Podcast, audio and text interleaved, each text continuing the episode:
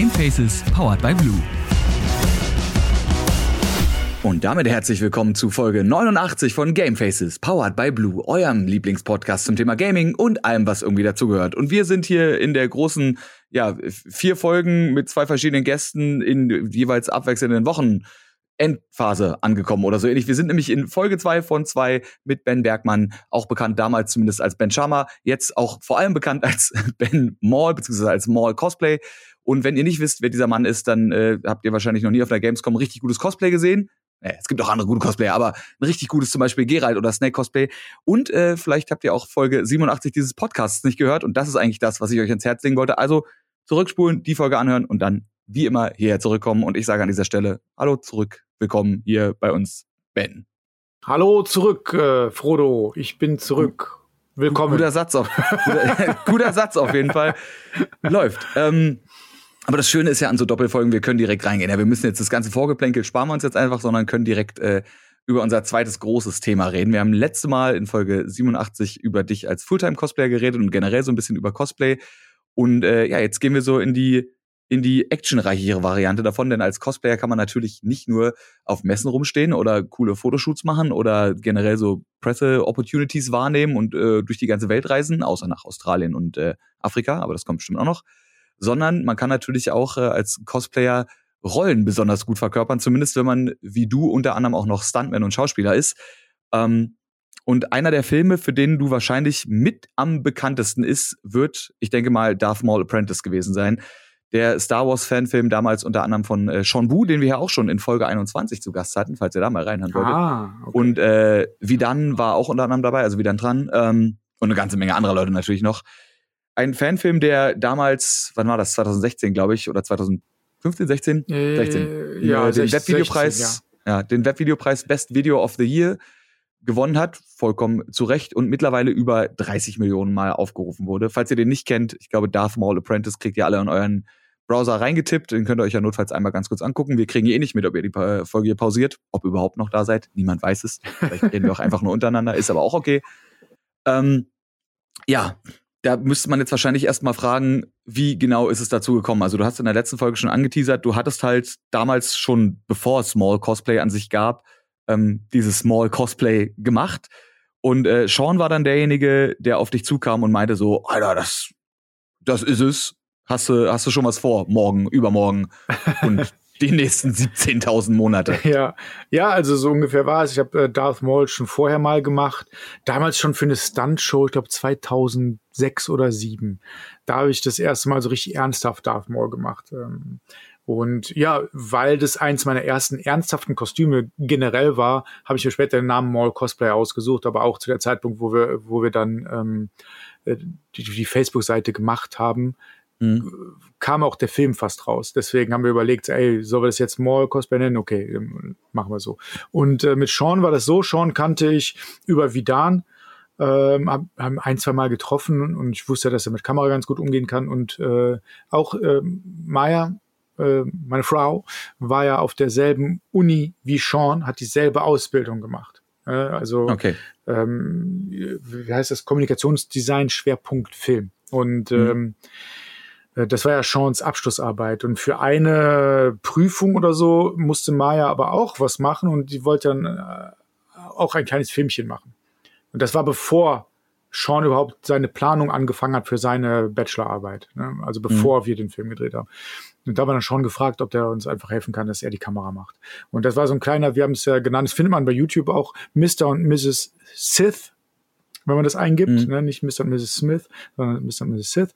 Ähm, einfach so ein kleiner Mini-Kampf, ganz spontan choreografiert auch, also total lame, wirklich. Das war, das war schlecht. Wir hatten auch keinen, Sean ist ja auch kein Action-Design, also kein Action-Kameramann und so. Wir mhm. haben einfach spontan, ey, komm, wir machen so ein bisschen Schwert, jetzt zing, zing, zing. Es ging auch nicht um den Schwertkampf, es ging um die, die, die lustige Nummer im Endeffekt, was dahinter steckte.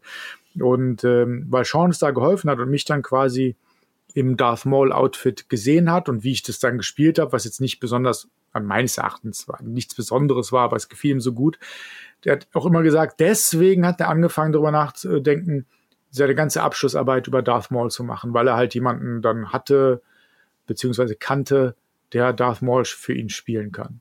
Ja, mhm. Und weil ja, natürlich wegen meiner Schwertkampf- und Stuntman-Skills war es natürlich auch für ihn dann möglich, dann noch eine ganze Action-Nummer draus zu machen und nicht nur äh, den Look zu haben.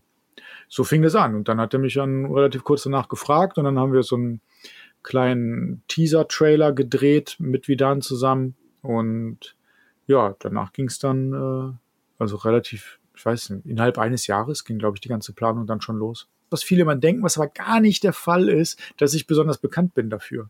Ne? Also viele wissen das gar nicht. Viele von meinen langjährigen Followern kriegen, haben immer noch nicht die Connection gemacht zwischen mir und diesem Fanfilm. Ja, also ich habe äh, nur, nur mal als Beispiel, wir haben in der letzten Folge darüber geredet, ähm, ich habe durch den Darth Maul Fanfilm, als der rauskam, habe ich in der gesamten Zeit mehrere Wochen lang, als er so mega geboostet ist, ungefähr 1500 neue Follower bekommen auf Facebook. Ne? Das ist. Was jetzt nicht viel ist, wenn man das vergleicht mit den Zahlen, die du durch andere Cosplays, wie zum Beispiel das Geralt-Cosplay bekommen hast. Ja, oder allein Tschernobyl, das Shooting, das war 40.000 neue Follower an einem Tag. Ne, so. Und äh, momentan, äh, momentan ist es so, ich, ich, ich booste bei Facebook gerade zur Zeit. Das liegt wahrscheinlich an den an der neuen Ad äh, Kooperation, die ich da mit Facebook habe, aber ich habe jeden Tag mindestens momentan 1000 mehr auf Facebook. Ne?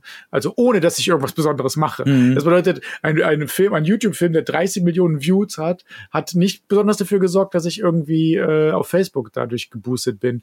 Ähm, ja, ich weiß nicht, woran es liegt. Äh, wahrscheinlich ist die Connection einfach nicht äh, groß genug, weil ich sehe halt ganz anders aus. So alle meine anderen mhm. Charaktere haben Bart und nur weil ich More Cosplay heißt, heißt lange nicht, dass ich More gespielt habe, obwohl es natürlich auch in den Endcredits drin steht. Ist aber schon ein bisschen naheliegend. Ja, aber, aber das Ding ist, in den Endcredits stehst du aber tatsächlich auch noch als Ben Sharma drin und äh, so heißt du ja nicht mehr, nachdem du ja, Frau, wie ja. du sagst, äh, geheiratet hast, hast du ja ihren Namen übernommen und heißt jetzt Ben Bergmann. Ja, aber steht da nicht More Cosplay noch mit drin? Steht da wirklich Na, da drin? Ach so, ah, ich weiß es gar nicht. Ich habe vorhin nur einmal ganz kurz durch die Credits nochmal durchgeskippt und da stand auf jeden Fall Ben Sharma. Ja, ich, ich, weiß, dass es auch drin steht. Ich, ich weiß ja nicht, ob da erst Darth Maul stand oder Maul Cosplay. Ich bin gerade nicht mehr sicher. Ich, ich glaube, ich glaube, es, äh, es kann auch beides drin stehen. Ja, ich glaube, Maul Cosplay steht schon drin. Es war mir damals eigentlich wichtig, dass es drin steht, weil das irgendwie mehr Sinn ergeben hat. Weil sonst mhm. ähm, Ben Shammer gab es damals nur die private Seite. Es hat mir ja kein businessmäßig mhm. kein ne, nichts gegeben. Also ähm, ja, wie gesagt, es ist gar nicht so viel passiert bei mir. Das Einzige, was ich schon beeindruckend fand, also Ganz interessant ist, in Amerika zum Beispiel äh, kennen unglaublich viele Leute den Film. Ne? Also mhm. Leute, die allgemein entweder Star Wars interessiert sind oder, oder vielleicht Cosplay interessiert oder irgendwie so. Viel, unglaublich viele kennen den Film. Und in Deutschland, selbst die harte Star Wars Community oft kennen den gar nicht. Ne, da, da hat mich schon gewundert. So. Ähm, mhm. Aber eine interessante Geschichte gibt's da. Das erste Mal, als ich nach Amerika gegangen bin, mit C Project damals für Gwent als Geralt, checke ich in, in Venice Beach im Hotel ein. Ja, und hier sind ihre Zimmerschlüssel und so. Und ich, alles auf Englisch natürlich. Äh, und ich wollte sagen, hey, also super, super Film, ganz toll gemacht und so. Ne? Und ich so, hä? Welcher Film, ne? Und dann, also ich habe wirklich nicht gecheckt, dass der, dass der die Connection mhm. gemacht hat, weil äh, ich war ja auch im Bad mittlerweile wieder da, stand ich vor ihm, ne? Mit Haaren auf dem Kopf, ja, ohne Hörner, ohne rotes Make-up. Genau, genau. Und, und er so, ja, der Darth Maul-Film. Ich so, oh, äh, danke, aber wo, woher zum Teufel weißt du das, ne? Weil ich sehe überhaupt nicht so aus. Und da, da hieß ich ja, glaube ich, nee, da hieß schon nicht, da hieß wirklich noch Schammer. Ne? Aber ähm, der meinte, ja, ich habe das Making-of gesehen und da wird einmal ein Bild gezeigt ne, von mir. So äh, mhm. hat er gesagt. Und ich so, ach so, ja. Gefahren. Und der hat mich sofort erkannt. Ne? Und äh, das fand ich faszinierend. So, aber ich sag ja, also auf amerikanischen Conventions, da wissen es wirklich viele, aber so allgemein würde ich sagen eher wenig. Das war eh so ein, so ein Film, der so ein bisschen äh, viele Sachen gekickstartet hat, auch für, für Vidan natürlich unter anderem. Ich meine, der war ja auch vorher schon äh, festes Mitglied im Jackie Chan Stunt-Team zum Beispiel. Aber das war generell so ein Film, der auch so viele Karrieren nach vorne gebracht hat, oder? Was es hilft für Vidan zum Beispiel ist, dass er da ist ja doch dann recht viele gesehen haben, dass er, wenn er einmal mit Leuten im Gespräch ist und empfohlen wird, mhm. dass er sagen kann, hier, das ist meine Arbeit. Ja, dass er gute Referenzen hat und so. Es hat aber nicht so funktioniert im Sinne von, andere Leute haben das gesehen und gesagt, Alter, wir müssen ihn sofort einstellen. So, mhm. so hat es nicht funktioniert. Vidan hat auch noch genauso weitergearbeitet, erstmal auch gar nicht so, der war zu dem Zeitpunkt, auch danach des Jahr, noch gar nicht so big im Business. Das kam so mit der Zeit, äh, hat er sich dann doch beweisen können. Es war so ein bisschen, es hat ihm natürlich geholfen, wie ich gesagt habe, um was zu zeigen. Wie wenn ich jetzt schon ein geiles mhm. Kostüm habe und kann dem nächsten Publisher sagen, guck mal, ich kann gute Kostüme bauen, guck hier, was ich schon mal gemacht habe. So. Und das war so bis dahin das Größte, was Vidan gemacht hat. So wirklich, wo er komplett dafür verantwortlich war.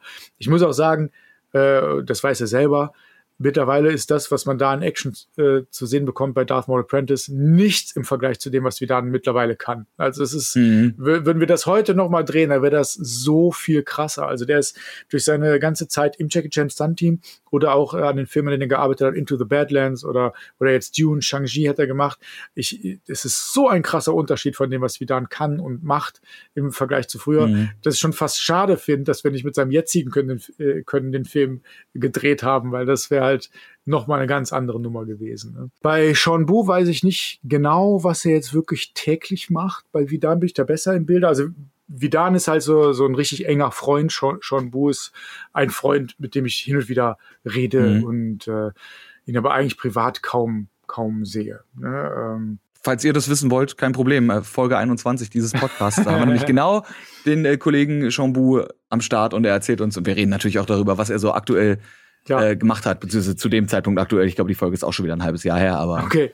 Der hat jetzt äh, für, für Netflix da mit, mit Julian Bam hat er das zusammen gemacht, was natürlich toll ist, dass er wirklich Netflix, ist Netflix gewesen, oder? Ist Netflix ja. gewesen. Ich glaube, die kam zum Beispiel, Live the Glitch heißt die, glaube ich, die Serie, ja. kam zu dem Zeitpunkt noch nicht mal raus. Die wird ja dann aber wahrscheinlich schon in Produktion gewesen sein. Ja, also das ist natürlich super. Ne? Ich, ich weiß aber jetzt nicht, bei ihm kann ich nichts sagen, wie es nach Apprentice losging. Ich weiß schon, dass es auch nicht sofort losging, noch eine Weile gedauert hat. Ne? Also ähm, manchmal hat man Glück und es kann so funktionieren. In dem Fall war es aber nur, würde ich mal sagen, Apprentice war äh, ein Hilfsmittel, um Leuten später zeigen zu können, was man kann, aber nicht, um jetzt vom Fleck weg engagiert zu werden. Wie es zum Beispiel, da haben wir bei der letzten Folge gar nicht drüber geredet, wie es bei mir und Gerald und CD Projekt war. Die haben mich ja sofort mhm. engagiert, nachdem sie den ersten Make-up-Test gesehen haben. Also das ist natürlich so, da war es dann nicht mhm. mal nur Hilfsmittel, sondern das war der Grund. Hey, wir wollen dich so, ja, du bist dabei, super, super, super. Und das war als Apprentice in dem Sinne nicht. Das war noch, noch lustiger eigentlich, wie das abgelaufen ist, weil ich ja nichts kannte von Witcher. Ich wusste auch nicht, wer C, ich wusste auch nicht, wer CD Projekt ist. Und dann schreiben die mir so eine E-Mail. Ich wollte eigentlich absagen. Ne? So. Oh. ja, kann man, äh, so, so ist es. Wie bei, wie bei Henry Cavill, der ja auch den Witcher fast abgesagt hätte, weil er in einem WoW-Raid war. Ist deine Geschichte so, weil du halt, du kriegst eine Mail von CD Projekt Red, denkst dir so, hey, CD, Alter, sorry, ja. ist halt so okay. uralt Medien, weiß ich nicht, ob ich damit was zu tun haben will. Komm, wir gucken mal, wir ja. gucken mal rein. Aber ungefähr so war das. Das CD-Projekt, was ist das? Wollen die? Nee. Was soll denn das? Ungefähr war das. Die, die, die Antwort, die Absageantwort war schon fertig geschrieben, bevor wir dann mal nachgeguckt haben, was das überhaupt ist für eine Anfrage. Knappe Nummer. Ja. Ich musste nur gerade eben dran denken, als du meintest, äh, man wird dann auch mal erkannt oder hat auch was vorzuweisen. Ich war tatsächlich äh, live dabei, als Sean unter anderem Mark Hamill, also ne, Luke Skywalker, wir waren in Berlin im Adlon Hotel, glaube ich, für Star Wars 7 oder 8, ich weiß es nicht mehr. Okay. Äh, hatte ich das große Vergnügen, Mark Hamill kurz mal zu treffen und äh, stand dann daneben, als Sean ihm den äh, Darth Maul Apprentice Film gezeigt hat. Ach. Und also gut, Mark Hamill ist jetzt auch ein Schauspieler, aber ich glaube nicht, dass er, dass er ein großer Lügner ist, sondern ich denke, der ist schon relativ sincere in dem, was er macht.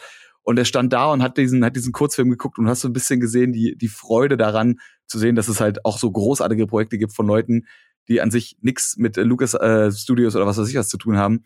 Und das, das war schon schön, das zu sehen. Vielleicht müssen wir auch irgendwann mal gucken, ob wir dich und Ray Park einfach mal zusammenbringen. Für die es nicht wissen, Ray Park, ja, der, der originale Darth Maul Schauspieler, und dann einfach so wie diese, kennst ich weiß nicht, ob du dieses Spider-Man-Meme kennst, wo diese beiden Spider-Mans so in einer Back-Alley stehen und so aufeinander zeigen. Kenne ich in der Tat das, nicht, aber ich wäre auf, jeden, ich wär auf jeden Fall dabei, weil, da haben wir in der letzten Folge auch nicht drüber geredet, äh, Ray Park ist im Prinzip so auch einer der Gründe. Ray Park ist der Grund, warum ich Stuntman geworden bin. Ich habe ihn, hab ihn oh. getroffen auf der Convention, auf der FedCon, von der ich geredet habe, mhm. äh, an demselben Wochenende, wo ich mit meiner Schwester zum ersten Mal da war und habe mit mhm. ihm getroffen und mit ihm eine Weile geredet und er hat mir erzählt, dass er in Anführungszeichen nur Stuntman eigentlich ist und äh, danach habe ich gesagt, ey, ich will auch Stuntman werden, habe mich dann bei Action Concept beworben und die haben mich dann genommen, dann habe ich die Ausbildung gemacht und das war Ray Abgefahren. Park und ich habe auch mit ihm so kleine Spaßkämpfchen auf der Bühne gemacht gemacht. Ähm, das war sehr, sehr lustig. Publikum fand es sehr lustig, war auch spontan alles. Und irgendwie ein Jahr später habe ich ihn nochmal auf einer Con getroffen. Er wusste auch immer noch, wer ich bin. Und wir haben wieder was zusammen gemacht. Auch wieder alles sehr lustig. Und ähm, nach Darth Maul Apprentice hatte ich ihn damals auf äh, Instagram auch angeschrieben. Ich dachte mir eigentlich, also ich bin mir eigentlich ziemlich sicher, dass er, er mag ja Star Wars sehr. Ich bin mir eigentlich sicher, dass er es auch gesehen hat. Und ich habe ihn auf Instagram angeschrieben und habe ihm nur mal erzählt, so, wie so mein Leben verlaufen ist und dass ich jetzt diesen Darth Maul gespielt habe. Und ähm, mhm. ich, ich wollte einfach mal ihm das erzählen, so dass er mich auch so inspiriert hat und im mhm. Prinzip auch äh, Teil meines äh, Werdegangs oder meiner Karriere ist und so. Aber ich habe nie eine Antwort bekommen. Aber er war gar nicht so groß, hatte 11.000 Follower auf Instagram. So war, fand ich dann schon ein bisschen schade. Äh, vielleicht hat er es einfach nicht gesehen, vielleicht ist er nicht der Social Media Mensch. Und äh, ja, ich würde gerne mal mit ihm nochmal drüber reden, weil ich habe ja schon mehrmals jetzt mit ihm äh, geredet und äh, ja, aber das ist halt ja, 20 Vielleicht, Jahre bald her.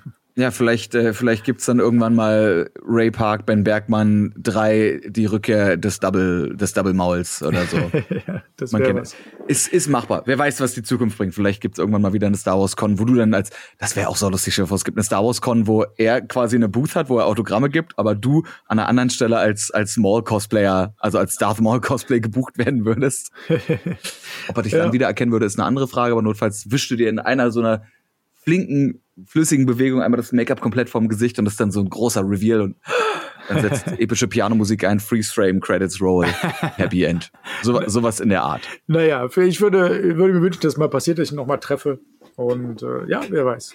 Kannst du ja mal in fragen. Australien oder Afrika. Ja, ja. Wenn, wenn ich irgendwann mal Ray Park treffe, vielleicht kann ich ja äh, mein Instagram-Bild von Mark Hamill und mir so, was ich noch nie gepostet habe, fällt mir gerade auf, so doll angucken, dass ich darüber telepathischen Kontakt mit Ray Park aufnehme. So oder so ähnlich muss es funktionieren. Okay, ich bin gespannt. Glaube glaub ich zumindest. Ich glaube einfach. Wir manifestieren das jetzt einfach in dieser Podcast-Folge. Ähm, Du hast ja aber natürlich nicht nur diesen, diesen einen Film gemacht. Ne? Wenn man jetzt auf deine IMDb-Seite geht, wo du selber sagst, die hast du gar nicht angelegt, sondern die existiert einfach, da heißt du auch noch Ben Sharma. Ja. Ähm, sieht man aber natürlich ein paar Sachen. Man sieht jetzt auch ein paar, ja, ein paar Serien, wie zum Beispiel Lasko, die Faust Gottes, mhm. weiß nicht, ob die noch jemand kennt. Alarm für Cobra 11. Aber eben, äh, ja, Shorts, die da drin sind, unter einem, äh, unter anderem eben der Darth Maul Apprentice, äh, Assassin's Creed Valhalla, The Hunt, ein Short, den wir schon gesehen haben. Du hattest äh, letzte Folge, glaube ich, erzählt von Mr. und Mrs. Sith. Ja. So ein kleiner Spaßfilm, den du mit deiner Frau gemacht hast.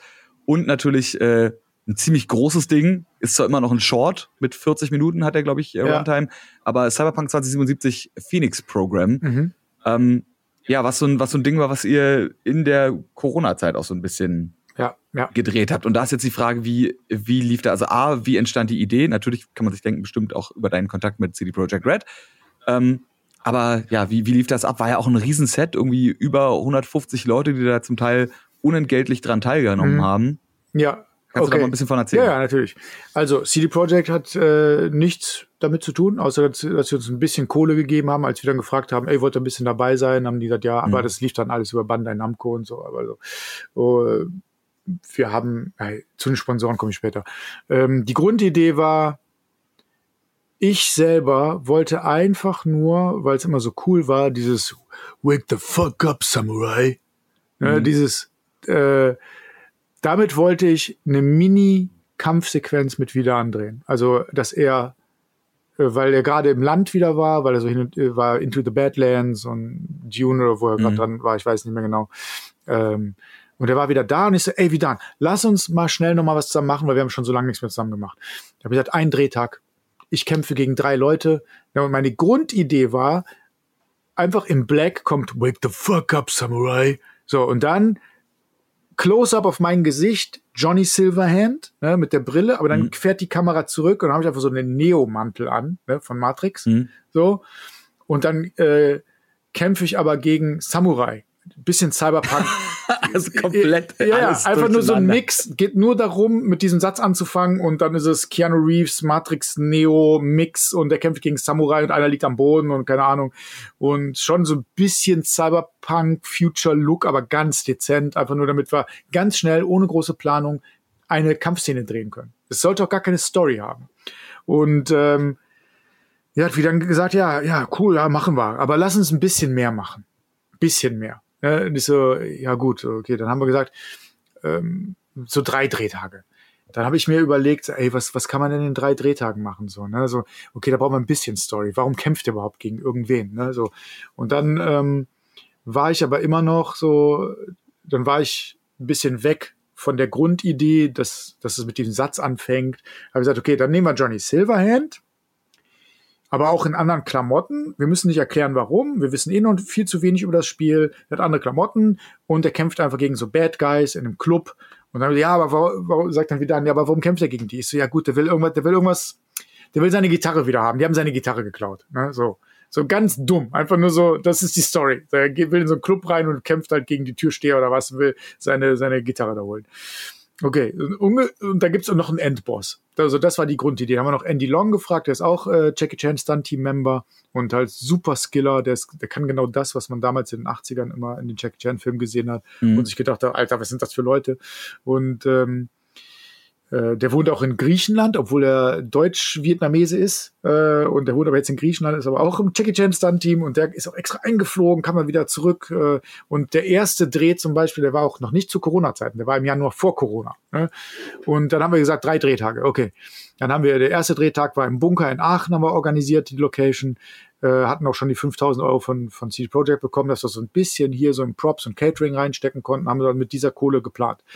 Und ähm, die anderen zwei Drehtage sollten halt an, an einem Club sein. Ja, da haben wir das Holo-Café in Düsseldorf für äh, bekommen. Und ja, so war der Plan. Also haben wir am ersten Tag im, im Bunker gedreht und der erste Tag haben wir schon nur die Hälfte geschafft von dem, was wir eigentlich schaffen wollten. Ne? Und dann haben wir gesagt, am, na, am ersten Tag, am Ende haben wir gesagt, okay, wir müssen mal darüber reden, wie viel Drehtage brauchen wir für das, was wir jetzt geplant haben. Ja, okay, wir brauchen fünf. Okay, fünf. Ne? Gut. Dann kamen die Clubdrehs, da haben wir die anderen Sachen dann schon gedreht.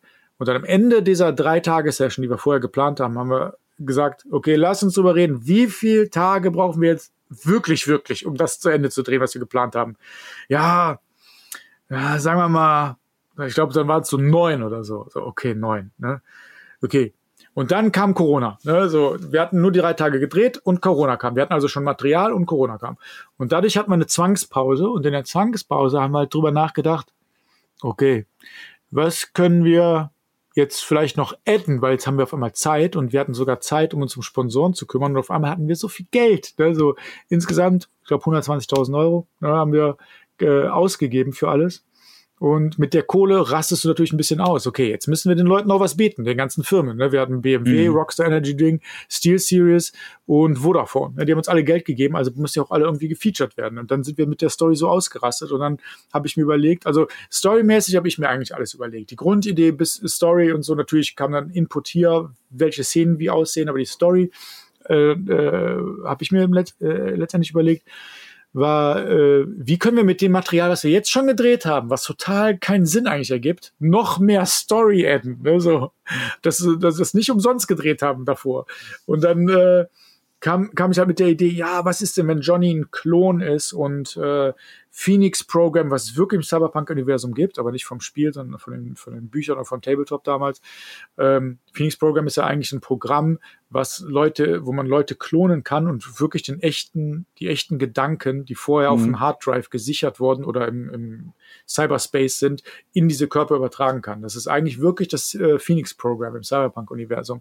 Er sagt, okay, dann holt er seine Gitarre, weil aus irgendeinem Grund ist der Geist von äh, Alteria, seiner Freundin, die tot ist, auf dieser Gitarre gespeichert. Ne, und deswegen ist sie ihm so wichtig. Klingt so, sinnvoll, klingt ja. sinnvoll. Und er ist aber ein Klon, die es auch im Cyberpunk-Universum gibt, aber nicht im Spiel. Und die Klone sind, äh, wie bei Blade Runner, sind nicht äh, wirklich, ähm, wie nennt man, serienreif. Ne? Mhm. Die ersten, die gemacht wurden, äh, so ist es bei Cyberpunk äh, in den Büchern, die halten nur ein paar Stunden, dann gehen die kaputt. Die besseren halten ein paar Wochen und so oder ein paar Tage. Ne? Und Johnny ist halt in unserem Film einer der, die halt ein paar Tage halten. Äh, und er kommt dann zurück, um diese Gitarre zu holen, um seine Freundin zu retten. Das ist letztendlich die Story, die wir irgendwie da reingebastelt haben, was vom von der, vom Thema her, vom Cyberpunk-Universum sogar alles funktioniert. Und das haben wir irgendwie versucht, dann noch mit reinzubasteln.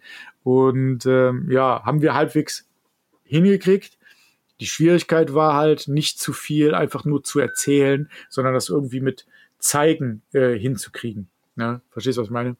Also mhm. man darf ja nicht, äh, da war dann, wie Dan und ich waren immer so ein bisschen so gegeneinander, haben uns teilweise so, na, nicht wirklich gefetzt, aber war schon so eine hitzige Diskussion, weil er immer so, ja, wir können aber nicht so viel erzählen, wir können nicht irgendwie Leute irgendwie einen Plot erzählen lassen, damit man es versteht. Ist so, ja gut, die Sachen können wir aber nicht zeigen, dafür haben wir nicht das Geld, ne? Und dann mhm. muss, dadurch ist so ein bisschen, war, haben wir so einen Mittelweg gefunden. Manche kapieren es, manche kapieren die Story letztendlich dann leider nicht. Aber das, das war so. Spätestens jetzt nach dem Podcast kann man sich den Film, wenn man ihn noch nicht gesehen haben sollte, natürlich wie immer verlinkt hier in unseren Shownotes, ähm, entweder zum ersten Mal angucken oder nochmal angucken. 40 genau. Minuten sollte man auch haben, um genau. sich so, so ein Action-Gewitter noch mal reinziehen zu können. Also ich finde, es lohnt sich allein visuell und auch der, der Soundtrack, den ja Vincent Lee gemacht hat, die Musik, ich bin so begeistert, auch wie äh, Vincent danach direkt äh, geschrieben hat, sagt, Alter, der, der Soundtrack ist ja so geil. Also wirklich, äh, das ist ja so eine Mischung, der hat auch, äh, Vincent hat auch ein Making-of gemacht äh, von dem Soundtrack von Phoenix Program, ähm, wo er erklärt, dass er so äh, Blade Runner-Elemente drin haben wollte und teilweise hat er so ein paar 80er Synthesizer-Sachen mit reingebracht und so. Und ähm, das hat er so gut gemacht. Ich liebe, was er gemacht hat. Das ist wirklich ganz toll. Und so viele talentierte Leute haben da umsonst dran gearbeitet. Alle haben umsonst gearbeitet. Ne? Und mhm. ähm, ich sage auch immer wieder, da bin ich auch so sehr, sehr dankbar für und kann das manchmal gar nicht nachvollziehen. Das klingt jetzt ein bisschen cocky, wenn ich das sage, aber ich weiß, warum ich das mache. Ne? Weil natürlich habe ich mega Bock auf die Nummer, aber ich bin letztendlich auch der Held. Ich bin der, der dann zu sehen. Mhm. Ich, ne, ich weiß gar, ich kann, ich kann für mich ganz logisch nachvollziehen, warum ich das gemacht habe. Denke ich, ey, ich wollte Johnny sein, ich wollte hier cool kämpfen, yeah, ne? So. Aber die anderen, viele haben ja nur hinter der Kamera die ganze Zeit gearbeitet, umsonst. Ne? Und das finde ich so Wahnsinn, dass da so viele Leute so viel Zeit reingesteckt haben, um einfach äh, was Geiles zu kreieren. Und ich finde es wirklich richtig gut. Ich muss sagen, ich bin selber so begeistert von dem Endergebnis. Ähm, und ja, es ist ganz toll, was so viele Leute gemacht haben. Und die haben jetzt noch nicht mal irgendeinen Benefit davon. Ne? Ich, ich kann immer sagen, ich bin der Held, aber die anderen können das nicht. Deswegen finde ich das so bewundernswert, dass so viele Leute das wirklich gemacht haben. Einfach so. Ich habe an der Stelle noch mal eine ganz kurze Frage zu was, was du vorhin gesagt hast. Ähm, die, die Ursprungsidee äh, mit, mit Johnny Silverhand, beziehungsweise dann dem Keanu Reeves, den du verkörperst. Also du hast den Johnny Silverhand, der sagt, wake the fuck up, Samurai. Mhm. Dann steht er da im Neo-Anzug und er kämpft gegen Samurai. Das ist eine 47 Ronin-Anspielung, oder? Ja, äh, nicht, nicht wirklich. Also ich okay. hatte. Ich habe nur gedacht, so, okay, ich habe an alle, an alle Keanu Reeves-Filme ja. gedacht, die mir eingefallen sind. Und als du Samurai gedacht hast, dachte ich mir so, ah, ja. 47 Ronin gab es ja auch noch. Nee, war es in der Tat nicht, aber was wir natürlich umgesetzt haben, ähm, weil ich ja vorher sowieso Neo und äh, Johnny Silverhand mischen wollte. Das war ja meine absolute Grundidee. Mhm. Äh, haben wir unglaubliche Referenzen, auch John Wick und so später, in unseren Film reingepackt. Da sind so viele. Ist der Löffelkill, ist das eine Anspielung an den Bleistiftkill oder? Nee, das ist ein Matrix. Es gibt kein, ja, äh, auch an den, äh, Ach, gibt, ach stimmt, der Löffel ist, ja, der, der, Löffel ist Matrix und der, ja, und der Kill mit einem Alltagsgegenstand ist, äh, genau, John Wick. Genau. So. Oh, wow. Und da sind aber noch so viele andere Sachen. Auch zum Beispiel die Szene, wo, wo er die zwei Mädels da rettet hinter den Gittern ne? mhm. und sie ihn dann umarmen. Und ich mache die Pose, die Keanu Reeves ja wirklich macht, wenn er umarmt wird. Er nimmt ja immer seine Hände so hoch. Ne, das, er, das er hovert immer. Genau. Ja. Und das macht er dann halt auch. Und überall sind solche Sachen. okay. Alles, was uns eingefallen ist, haben wir immer mit reingebracht. Ne? Und äh, ein paar Ideen hatte ich halt direkt am Anfang schon und manche sind so on the flow entstanden. Und äh, es sind halt alles Keanu Reeves Referenzen. Auch von 47 Ronin hatten wir in der Tat wirklich nichts drin. Ich habe zu dem Zeitpunkt den Film auch noch gar nicht gesehen gehabt. Das ist, äh, ich, ich glaube, ich muss den, ich muss den noch mal gucken und äh, vielleicht mal so eine kleine Strichliste, so wie Cinema Sins, aber in, in gut quasi, mal alle Anspielungen und dann, äh, wenn ich alle habe, kriege ich irgendwie einen Preis oder sowas. ja, ist schwer, also da, weil manche sind auch schwer zu entdecken. Also wir haben es nie versteckt, aber ich glaube, man muss mhm. sehr offen von seinen äh, Gedanken her sein und irgendwie Keanu Also so um die Ecke manchmal denken, um den. Ja, ja. Und manche Sachen sind ja auch eins zu eins übernommen. Wir haben manche äh, Kameraeinstellungen genommen, diese ganz, die große Ballerszene, äh, wo äh, Bao, der, der mhm. Asiat mit den roten Haaren, ne? mhm. diese die große Showdown-Ballerszene, die ist so von den Kameraeinstellungen, von den Schnitten, ist sie genau wie bei Matrix 1 haben wir die übernommen nur die ist spiegelverkehrt, weil wegen der Location muss man das machen. Mhm. Äh, das haben wir drin. Dann gibt es eine Szene, wo äh, Johnny Silver äh, so ein Katana blockt mit der Handkante. Das mhm. ist auch selbe Objektiv benutzt, selbe Kamera, selbe Schnitt und alles, genau wie bei Matrix 2, der Chateau-Fight. Äh, mhm. Solche Sachen haben wir eingebaut, aber bei, bei ganz vielen dieser Sachen haben wir noch nie einen Kommentar dazu gelesen, dass das irgendjemand irgendwie gesehen hat, äh, verstanden hat. Ja, vielleicht, äh, vielleicht müsste auch noch mal, ein, äh, noch mal einen anderthalbstündigen Director's Cut machen, wo ihr beide drüber redet und alle Anspielungen. Weil das zum Beispiel mit dem Löffel, ne? ich sehe den Kill mit dem Löffel ins Auge und denke mir so, ja klar, das ist ein, das ist, das ist John Wick, außer dass es jetzt nicht in, ins Auge, sondern in den Hals ging und dass es ein Bleistift war bei John Wick, aber ich verstehe die Anspielung. Jetzt sagst du, ja, aber das ist ja auch der Löffel aus Matrix und ich denke mir so, ja, natürlich ist es der Löffel aus Matrix. so, aber ich war so von dem von meinem äh, fiktiven Bleistift abgelenkt, dass ich gar nicht mehr an Matrix gedacht habe. ja. Also vielleicht, vielleicht, wenn ihr irgendwer, wenn wenn äh, wie dann zum Beispiel oder auch äh, Sean irgendwie mal Zeit haben, dass ihr euch mal zu dritt zusammensetzt. Ja, also das habe ich ein Bierchen aufmacht und einfach mal drüber redet. Oder auch in einem Livestream. Ich Ja. glaube, du livestreamst ja auch. Also wir haben ja, das ist ja so schade im Endeffekt. Ähm, wir hatten ja eigentlich vor, so ein großes Screening zu machen, ne? wie, wie es damals auch bei Darth Maul Apprentice war. Nur Mhm. weil jetzt noch viel mehr Leute daran beteiligt waren, wollten wir es halt richtig wirklich im Kino, weil es ist auch alles auf 4K ausgelegt, ne? Im, Mhm. im Kino mit äh, Aftershow-Party und auch dann so Interview, dass wir darüber reden und alle nochmal zusammenkommen. Aber durch Corona war ja nichts dergleichen möglich. Auch das ganze Team hat sich wirklich am letzten Drehtag das letzte Mal gesehen und danach haben wir uns nie wieder getroffen. Seitdem ist das Team nicht mehr zusammengekommen, seit dem letzten Drehtag. Und der letzte Drehtag war zum Beispiel auch nur so, das waren nur noch fünf Leute. Ja, wir hatten unsere Monster-Drehs äh, und Mhm. später der allerletzte Drehtag, da waren nur so ein paar Inserts, die wir noch machen mussten, die wir im Prinzip ja nicht vergessen hatten, aber das waren ganz läppische Sachen. Ja, und da war ein ganz kleines Team und das war das letzte Mal, dass wir uns gesehen haben.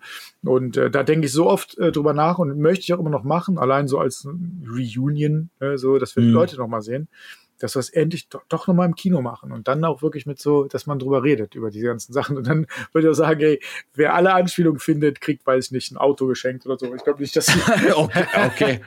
ich glaube nicht, dass das jemand schafft. Das ist wirklich viel. Der kriegt, der kriegt, der kriegt äh, einmal Phoenix Program dann umsonst. Der kriegt so ein extra Live einfach. Steelbook extra Sonder Special Edition. Das eigene, das eigene Leben. Kriegst ja, hier ist dein ganzes Leben auf DVD. Wie in Spaceballs. Kannst auch in die Zukunft und ins Jetzt springen. Ähm, wie läuft das eigentlich so ab bei so, bei so Kampfszenen dann? Also, Mhm. ne, gerade wenn du zum Beispiel mit Vidan zusammenarbeitest als äh, Action Director, wie entsteht so eine Choreografie? Wie, Ja. wie probt man für so Kampfszenen? Also ich persönlich sage Vidan immer, ähm, also oft passiert es automatisch so, aber ich sage Vidan sowieso immer, hey, zeig mir das einfach am Set und ich mache das dann. Ja, weil ich kann mir das nicht alles merken. Wenn er mir vorher das zeigt, du siehst ja selber bei Phoenix Program, wie viele Kämpfe da sind oder bei Darth Maul Apprentice, wie viele Moves, wenn du das alle erzählen würdest, wie viele verschiedene Beats hat denn der Kampf? Ne? Das Mhm. kann ich mir sowieso nicht merken. Also ich kann, ich sage so, ich kann mir solche Sachen sehr gut merken. Äh, ich habe auch, ich habe schon Stunt-Shows gemacht, damals Mortal Kombat oder die Star Wars Stunt-Show, die wir gemacht haben. Da konnte ich jeden Part spielen. Ich konnte jede Figur spielen, jede Seite. Auch im selben Kampf konnte ich die andere Seite komplett Mhm. spielen. Äh, aber das habe ich monatelang geübt. Ne, so. Und ähm, die Zeit ist halt heute nicht mehr da. Deswegen sage ich wie dann immer, zeig mir das am Set. Vieles ist auch kurz vorher erst entstanden. Manche Sachen waren schon da, also Vidan macht sich schon Gedanken, teilweise mit Andy Long oder Lawrence Hideyoshi war ja auch da. Der spielt, der ist zum Beispiel übrigens äh, das Stunt-Double von ähm, Agent Smith bei Matrix 4. Äh, Oh. Der war auch bei uns äh, am Cyberpunk-Set und der hat auch viele Choreografien gemacht. Aber viele Sachen sind auch spontan gewesen und die werden mir immer zehn Minuten bevor wir drehen gezeigt. Und dann üben wir die ein paar Mal. Manchmal dauert es natürlich mehr als zehn Minuten, wenn ich merke, okay, ich habe jetzt mit dem und dem Move ein Problem. Da haben wir ein bisschen länger, aber manche Sachen, da übst du das ein bisschen hier so zack, zack, zack, zack, zack, zack, zack. zack. Ey, funktioniert, gut, lass uns drehen. Und dann der erste Take ist es sowieso nicht. Du machst zehn äh, oder 20 und wir hatten auch schon 50, ne? Äh, weil manchmal hast du ja komplexe Sachen dabei, wo die Kamera Mhm. durchgeht. Dann müssen alle Winkel stimmen von allen Schlägen, allen Treffern. Dann brauchst du 50 äh, Anläufe, bis es funktioniert. Aber bis dahin sind die Bewegungen an sich natürlich perfekt.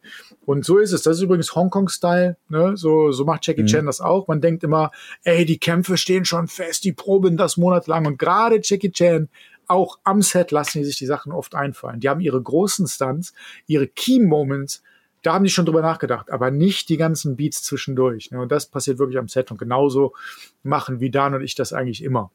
Das ist wahrscheinlich auch genau das, wenn man jetzt mal wirklich so an die ganzen alten Jackie Chan-Filme zurückdenkt, was dem Ganzen irgendwie so einen Charme gibt, weil es eben dadurch auch irgendwo so natürlich wirkt, ne? Ja, Weil also, es irgendwie natürlich auch entstanden ist. Also natürlich wird es auch dann, wie du gerade schon gesagt hast, man probiert es dann doch kurz vorher noch mal aus. Und es ist nicht so, dass die Kamera an ist und Jackie Chan sagt, okay, du schlägst mich und ich weiß auch und äh, weich aus und guck mal, welche Leiter ich dir jetzt als nächstes ins Gesicht klatsche. Aber dass da irgendwie trotzdem, dadurch, dass es eben noch so frisch ist, dass es eben gar nicht einchoreografiert aussieht. Ja, also äh, sag mal so, als Held, der attackiert wird, ist ja sowieso die Attitude, dass man so ein bisschen, äh, bisschen im Panik-Mode ist. Ne? Man guckt ja nicht die ganze Zeit super confident und böse, während man hier Mhm. die Schläge blockt. Dann ist ja wirklich so, im Prinzip im Kopf geht ab. So ist ja auch so Jackie Mhm. Chan. Der, ähm, achte mal auf das Gesicht von Jackie Chan. Manchmal guckt er ein bisschen agro, aber meistens ist es eher so ein bisschen so überraschend. So guckt er eigentlich so, weil klar, du weißt ja nicht, woher die Schläge kommen eigentlich so. Ne? Eigentlich, und, theoretisch weiß es nicht. Und ja. Äh, ich mache das ganz gerne bei manchen Sachen, so, dass ich fünfmal probiere und sage, ey, geht schon. Ich, Hauptsache, ich weiß, wo die Dinger herkommen. Aber manche Choreografien funktionieren leider so nicht, weil du dann wirklich darauf achten musst, ähm, also das musst du öfter üben, weil du wirklich darauf achten musst, okay, du musst die Schritte wechseln hier, um dann darüber zu kommen. Und dann musst mhm. du hier äh, drunter durchducken und dann hast du hier noch einen Prop, du musst im richtigen Abstand dazu stehen, dann musst du natürlich mehr drüber nachdenken. Wie du sagst, manchmal hilft das natürlich, dass man es nicht genau weiß. Bei manchen Sachen funktioniert es leider nicht so, aber ich versuche es immer, das so hinzukriegen. Das ist äh, eigentlich reich, wenn man das ein paar Mal ausprobiert. Und äh, die Erfahrung habe ich ja jetzt auch. Das kannst du natürlich nicht mit jemandem machen, das, äh, der zwar irgendwie Kampfsportler ist, aber überhaupt keine Set-Erfahrung hat, äh, da mhm. kannst du das so nicht machen. Aber da ich natürlich, da ich das schon viele Jahre mache, äh, geht das natürlich leicht. Als ich dann aber zum Beispiel mit Andy Long zum ersten Mal wieder zusammen, ich habe einmal vorher was mit Andy Long zusammen gemacht und äh, das war in einer äh, Live-Stunt-Show, wo alles ein bisschen langsamer ist und so und da war er auch noch nicht mhm. so eine Maschine, wie er jetzt ist. Und dann habe ich mit Andy Long mit die Sachen durchgegangen, ne, pam, pam, pam, pam, pam, pam, pam. So, okay, funktioniert, lass, lass uns drehen.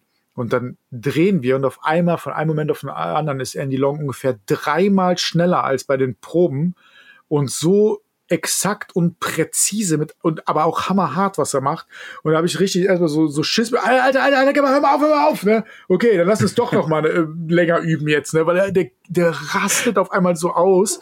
Aber so ist er, der ist halt Vollprofi. Ne? Ich bin mhm. natürlich auch man könnte natürlich auch sagen, was ich ja schon sehr oft gemacht habe, auch jetzt für Alarm für Cobra 11 oder irgendwelche Kämpfe oder in irgendwelchen Stunt-Shows. Äh, natürlich bin ich irgendwie auch ein Profi, aber der ist Jackie Chan Stunt-Team und hat Hongkong-Sachen gemacht. Das ist immer noch eine ganz andere Nummer.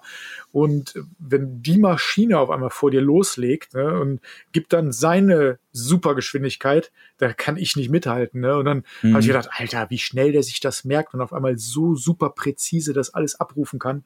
Das war schon unmenschlich. Da war ich auch äh, sehr überrascht. Und dann haben wir auch noch mal, noch mal eine Viertelstunde erstmal nur geübt. Ich habe gesagt, okay, ich muss das, dann muss ich das jetzt genauso. Normalerweise beim Üben geht man das so, ja, sagen mhm. wir 60 Prozent Geschwindigkeit durch. Beim Drehen geht man dann auf weil ich maximal 80 Prozent von dem, was man überhaupt körperlich könnte. Aber äh, mhm.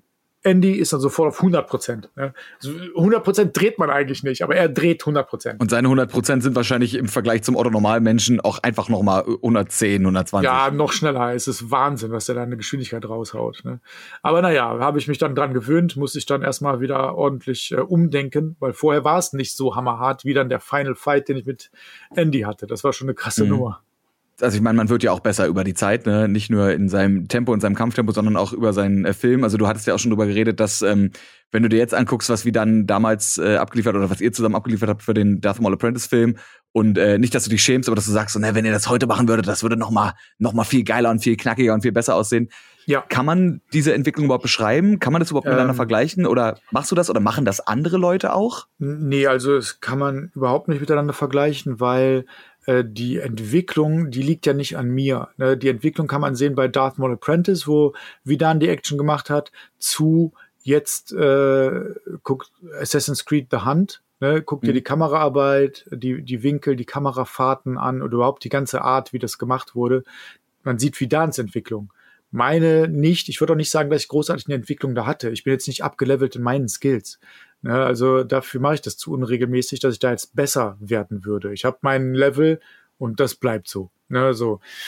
Äh, es gibt, bei mir gibt es so eine Entwicklung bei Kostüme bauen, aber nicht bei den Sachen, weil dafür mache ich es nicht oft genug. Ne?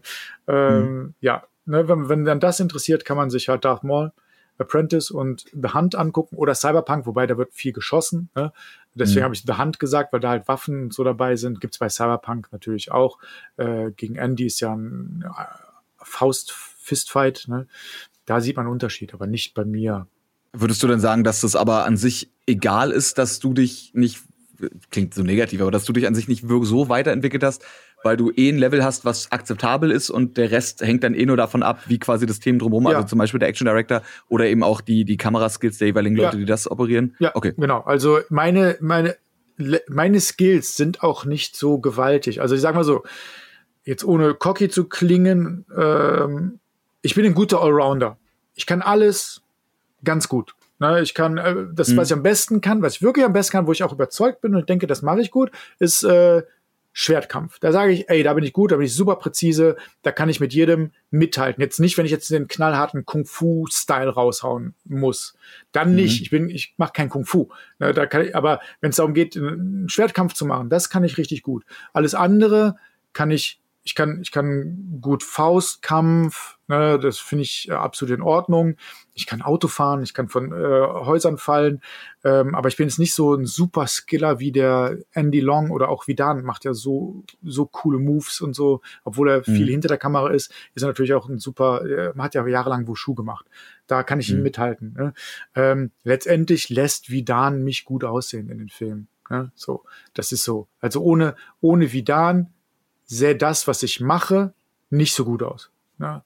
Und es gibt auch noch ein paar Sachen, wenn ich mir die angucke bei Cyberpunk, wo ich denke, Alter, wo hältst du denn deinen dein Arm hin? Es gibt da ein, es gibt da so einen Kick, so einen, so einen Stoßkick, den ich mache. Ne? Also äh, ich glaube, den mache ich zweimal im Film und jedes Mal halte ich meinen Arm irgendwo so hin. Da denke ich, Alter, das sieht so bescheuert aus. Ne?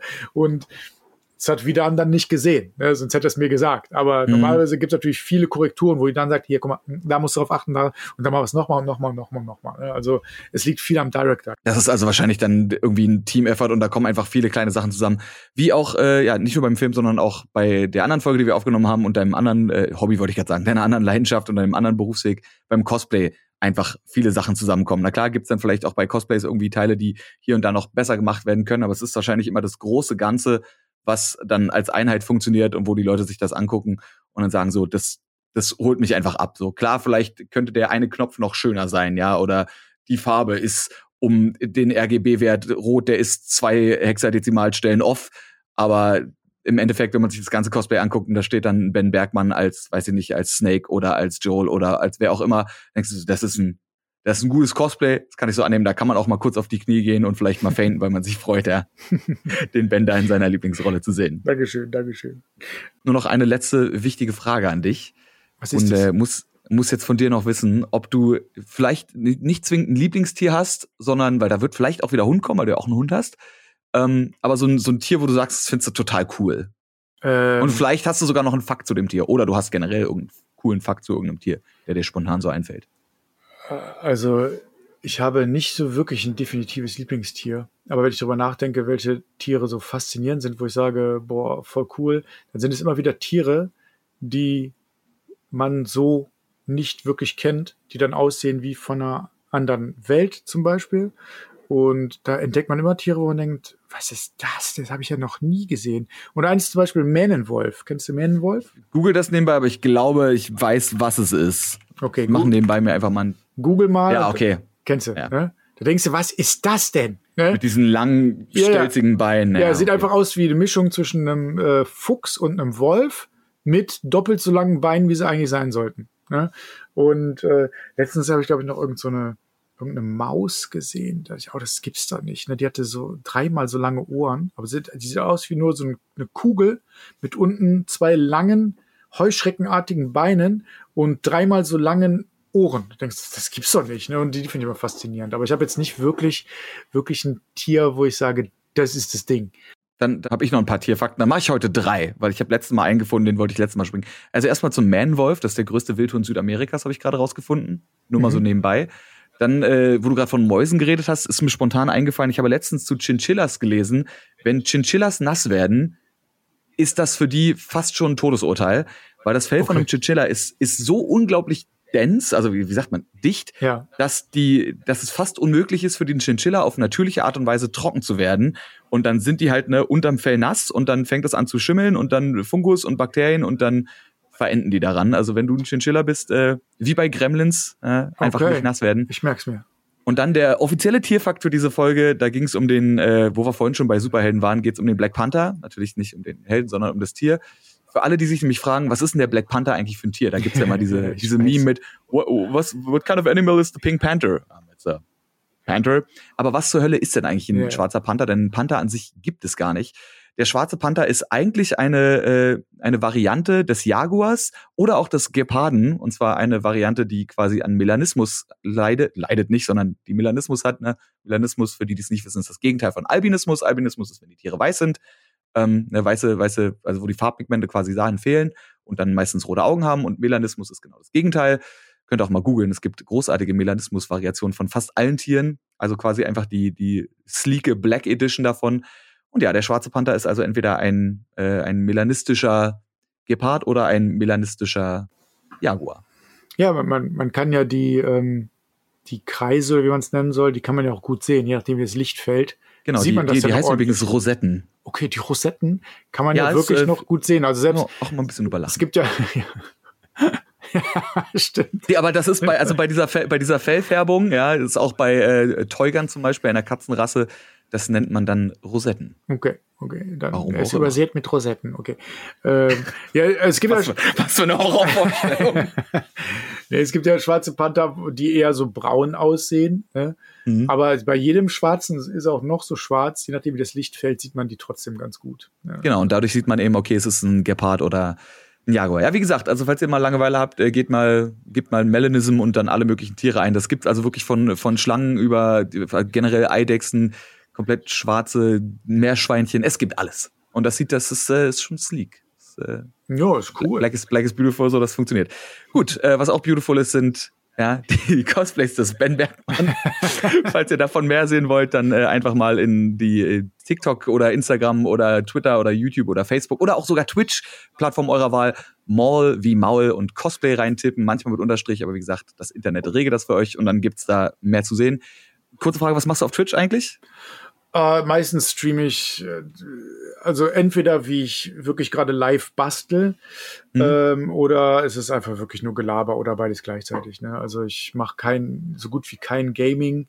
Ähm, ich habe mich auch jetzt dazu, ich war ja Twitch-Partner, aber ich habe das wieder gecancelt, weil man halt nirgendwo anders streamen darf. Mhm. Ähm, und jetzt streame ich halt auch woanders und auch auf, auf Facebook und Twitch gleichzeitig. Aber bis äh, mein, mein, mein Setup spinnt gerade ein bisschen rum, also aktuell äh, muss ich das erstmal wieder in Ordnung bringen. Aber es ist im Prinzip, es ist mein Alltag. Ne? So, also Mhm. es, ich mache da keine Show, sondern bin so, wie ich bin. Das ist ja auch vollkommen okay. Du bist ja schon oft genug andere Charaktere, obwohl, wie wir in Folge 87 schon gehört haben, auch da steckt natürlich immer ein großer Teil Ben mit drin. Ja, dann äh, vielen Dank, dass du dir die Zeit genommen hast, nicht eine, sondern direkt zwei Folgen aufzunehmen. Falls ihr bis jetzt immer noch nicht mitgekriegt habt, dass es noch eine zweite Folge gibt, ja, Folge 87, da reden wir ein bisschen mehr übers Cosplay, falls das eher euer Thema sein sollte. Und äh, falls nicht, dann halt nicht, kann man nichts machen. Ben, vielen, vielen Dank, dass du dabei warst. Sehr gerne, hat Spaß gemacht. Und euch da draußen vielen, vielen Dank, dass ihr dabei wart. Wir hören uns hoffentlich nächste Folge wieder zu Folge, was ist es denn? 90 von Game Faces, powered by Blue, eurem Lieblingspodcast zum Thema Gaming und allem, was irgendwie dazu gehört. Schönen Tag noch, schöne Woche noch, Ben. Dir viel Erfolg und wir sehen uns hoffentlich ganz bald auf irgendeiner Messe, Klar. als was auch immer du da rumtingeln wirst. Äh, einer von uns beiden wird hoffentlich den anderen erkennen. Ja, ich Bis dann hoffe. Mach's gut. Ciao.